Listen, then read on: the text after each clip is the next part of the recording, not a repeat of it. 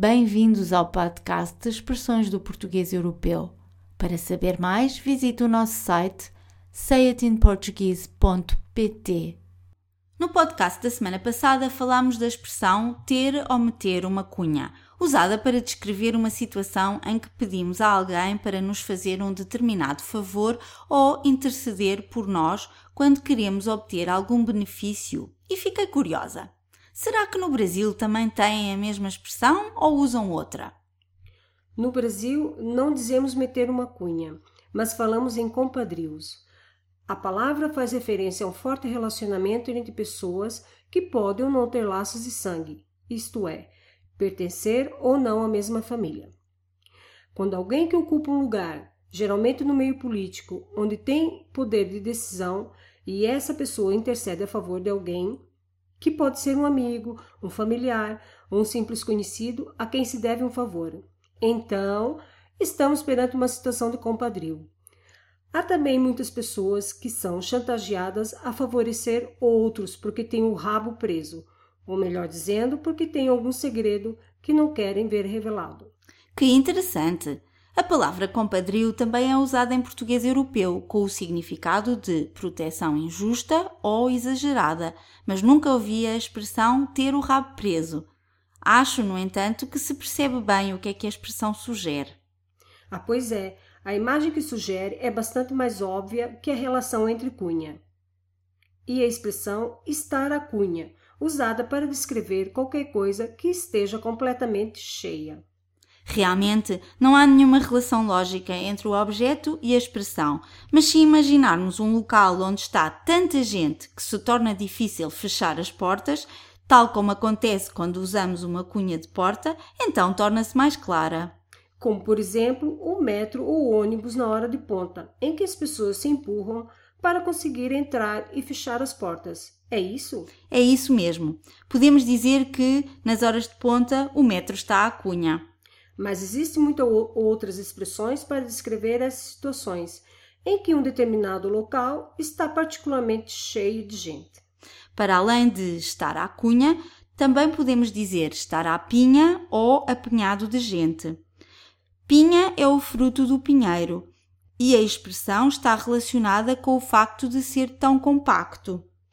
Apinhado quer dizer juntar, encher, amontoar e é sinônimo de empilhar ou guardar uma coisa em cima de outra. E a imagem é de um número tão grande de pessoas que, para caberem num determinado espaço, precisam de se empilhar ou apinhar umas em cima das outras.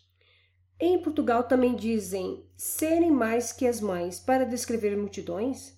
Esse é um idiomatismo extremamente informal ou coloquial, mas o seu uso apresenta uma pequena nuance em relação às outras que acabamos de explicar.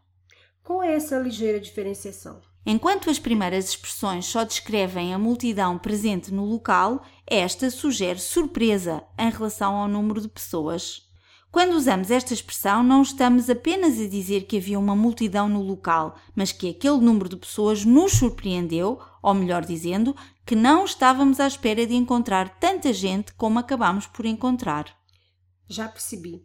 No domingo passado fui à praia, pensando que iria encontrar deserta devido ao mau tempo, e fiquei surpresa quando afinal encontrei uma competição de bodyboard e os concorrentes que estavam dentro de água à espera de uma onda eram mais que as mães. É isso mesmo. Excelente exemplo de uso da expressão. E que exemplos podemos dar das outras expressões? Hoje o supermercado estava apinhado de gente, porque estavam a fazer promoções incríveis. Essa expressão pode ser substituída pelas outras, sem mudar nada na frase. Podemos dizer: Hoje o supermercado estava a pinha, porque estava a fazer promoções incríveis. Ou Hoje o supermercado estava à cunha, porque estava a fazer promoções incríveis. E já agora aproveito para te perguntar: sabes qual é o oposto destas expressões? A expressão que descreve um local completamente vazio de pessoas? Estar as, as moscas. Precisamente, só falta dar um exemplo de uso. O bar da minha rua está às moscas na maior parte dos dias, mas ao sábado os convivas são mais que as mães. Obrigada por ouvir o nosso podcast. Poderá encontrar mais informação sobre este e outros episódios e fazer o download da transcrição do áudio no site sayitinportuguese.pt.